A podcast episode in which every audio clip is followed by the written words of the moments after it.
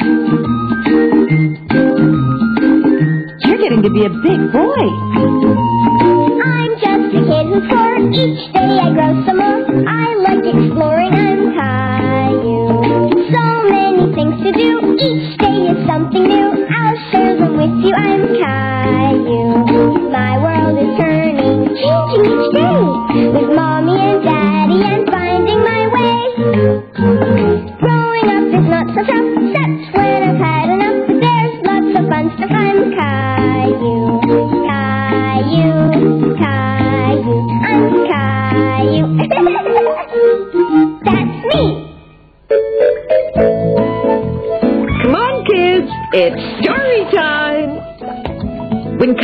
just a little boy of three, he went to the ocean for the first time. Today's story is called Caillou at the Beach.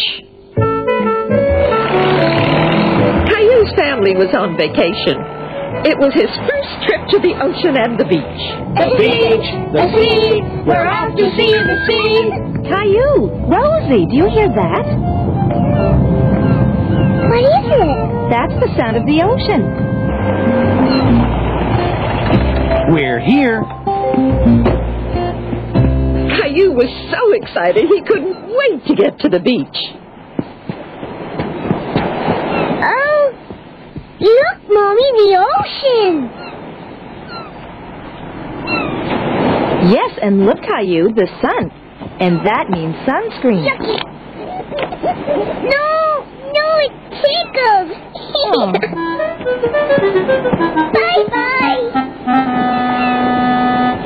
Bye bye. There, that should do it. Hmm. This is a nice spot. Who wants to go in the water? I do, I do. Caillou hadn't had swimming lessons yet, so he held his daddy's hand tightly as they ran into the... It's cold. Oh, it's all right once you get used to it.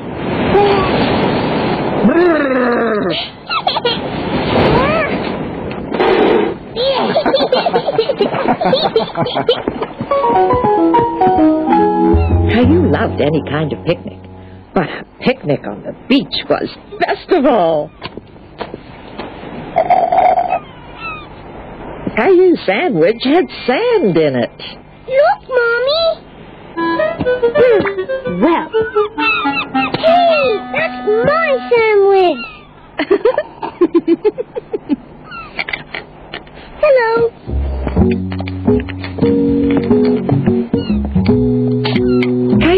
Followed that strange little crab that lived in a shell. All the way to a tidal pool full of creatures from the sea. There were starfish and seahorses and sea urchins.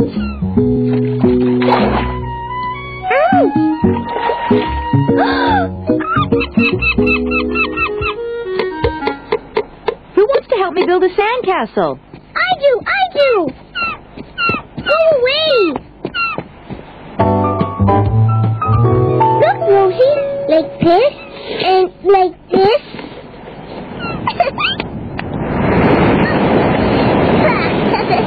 Mommy, Daddy, look. When the tide comes in, it's time for us to go. My castle. Well, we'll have to come back tomorrow and build another castle. And we'll come back the next day and the next and the next day and the next day. Story time, kids! Let's see now. Today's story is called Caillou's New Shoes.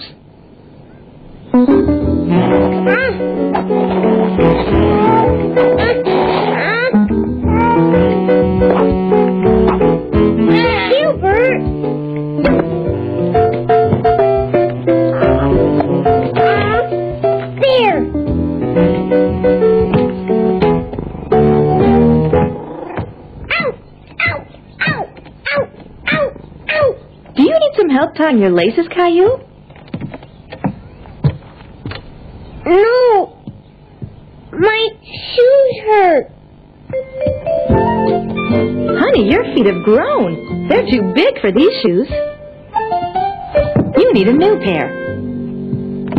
Here, these will do for now. Put them on and we'll go to the shoe store right away. Now, Caillou loves to splash in rain puddles with his boots. But today it was sunny, and he wanted to run. Hi, Sarah. Oh, hi, Caillou. Where are you going? To buy a new pair of shoes. We'll have to have a race when you get them. Bye. Bye, Sarah. I want shoes to run fast like Sarah. Mm-hmm. Come on, Caillou. Mm-hmm. Caillou liked looking at all the different kinds of shoes and boots. There were all kinds of sandals, and lady shoes, Hmm. and even work boots.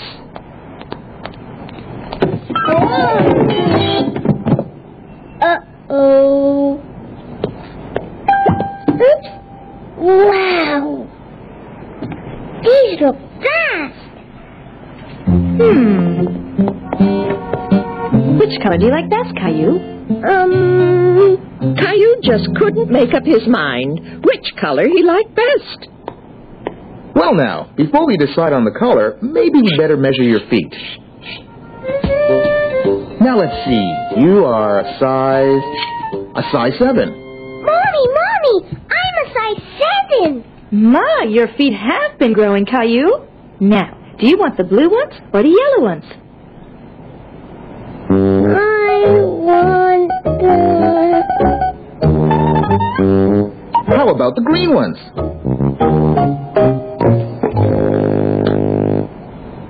green. Yay! We'll just put your boots in the shoebox so you can take them back home. Your new shoes are very nice, Caillou. And so are my new shoes. But you have to measure your feet first. my feet stopped growing a long time ago.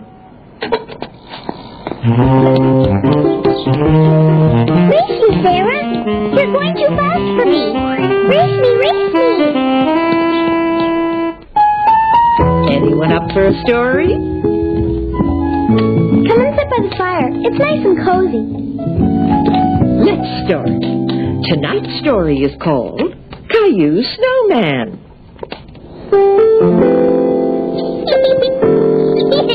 Got one. Me too. Let's make a snowman. A snowman? Wow. Do you want to help me? Caillou thought that was a great idea, even though he didn't know exactly how to make a snowman. Yes. Why don't you start making the head? I'll make his body. Okay. Gonna make a snowman. Gonna make a snowman. Hmm. I can do that. Hey. I can't do it. I hate making the snowman. How's the head coming along, Caillou? Hmm. I can't make it. You can't? Don't worry, I'll show you how.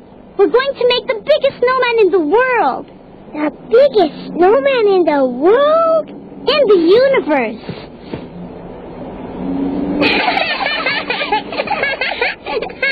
I think that snowball is big enough. Let's make new ones. Oh! First, you have to make a tiny snowball. See? Caillou liked having Sarah to show him what to do. Mm. A snowball! You did it! Hey! Annie! Stop! Caillou wouldn't stop. Sarah didn't think the game was funny anymore. It's fine. If you don't want to make a snowman, I'm leaving. No, stay, please! I want to make a snowman with you! Now look, it's easy.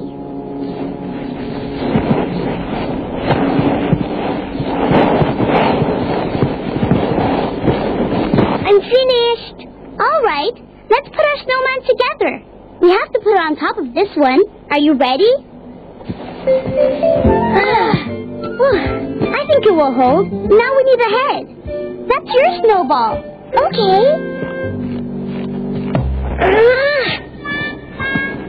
Hi, kids. I have a surprise for you. Look in the bag.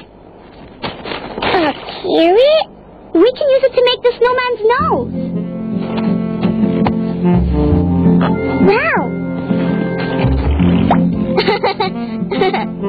The bag was full of great surprises, and very soon the snowman had a big smile on his face. Hmm. I have something else. Let's see if it fits. Look, Sarah, he's beautiful. And he's the biggest snowman in the universe.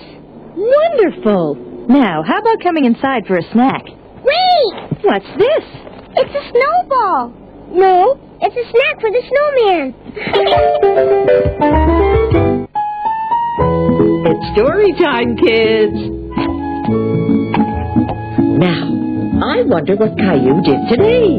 Today's story is called Caillou is a Clown.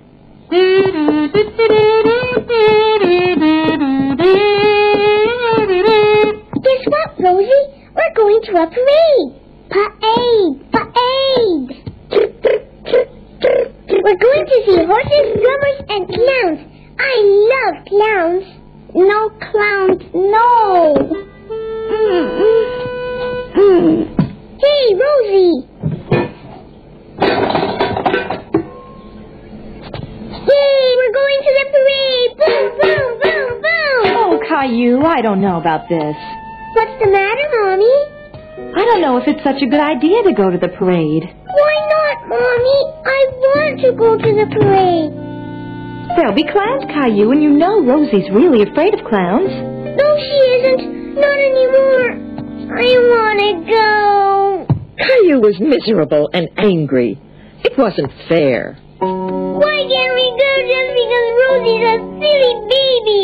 Remember, Caillou, you used to be afraid of clowns too when you were little, like Rosie. Well, what are we going to do now? Then Caillou had an idea. See, Rosie? It's not scary. oh, Rosie, it's only a doll. I know, Mommy. I'll cover her eyes when the clowns come by. Come on, Caillou, let's go up to your room. Why? I have an idea.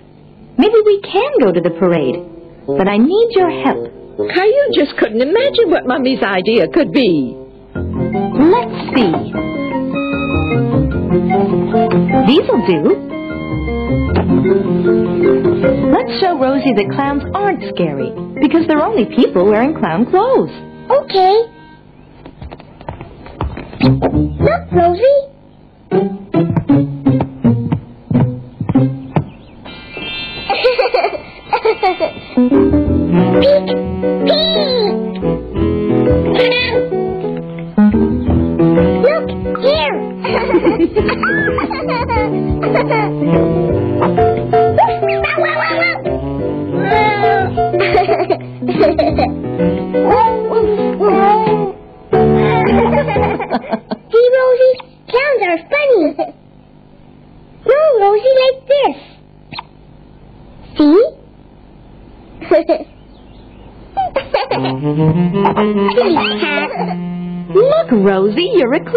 Beep! So now Rosie wasn't scared of clowns anymore. Rosie, look.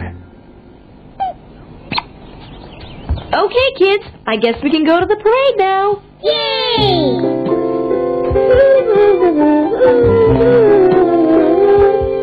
Hold still, Rosie. Are my two clowns ready to go? Yes, let's go! Mm-hmm. How would you like to hear about Caillou and a very special friend today? Today's story is called Caillou's Special Friend.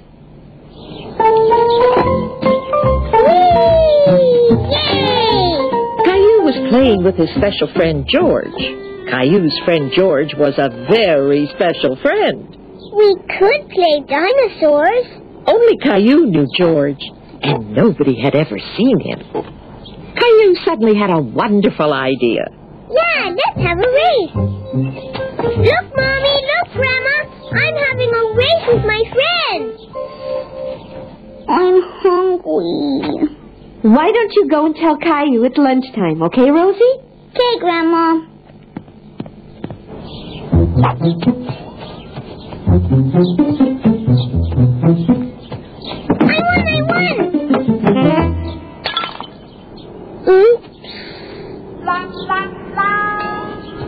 As Caillou tried to hide the mess, he decided it was all George's fault that the flower pot was broken. Caillou! Caillou! Caillou! Lunchtime! Coming!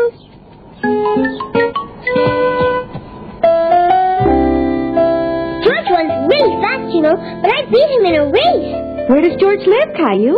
I don't know exactly where he lives, Caillou? but I think he lives in our basement. George is probably my bestest friend in the whole world, you know. Caillou, look. We've finished eating and you've been talking so much you haven't even touched your food.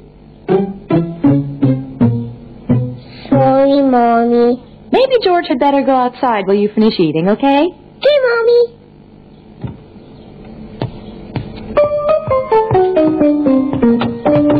Thank you, George. Caillou will be out soon. See you later, George.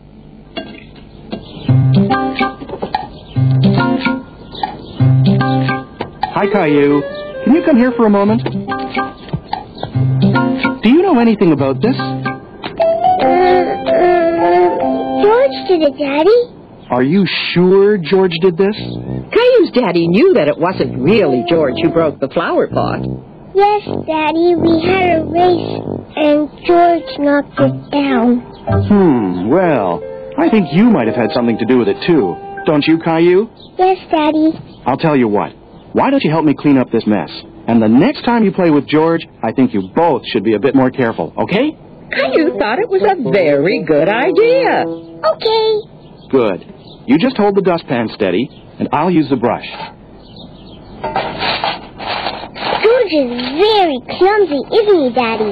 A bit like you, huh? I really like it when you push me on the swing. I really like pushing you, Caillou.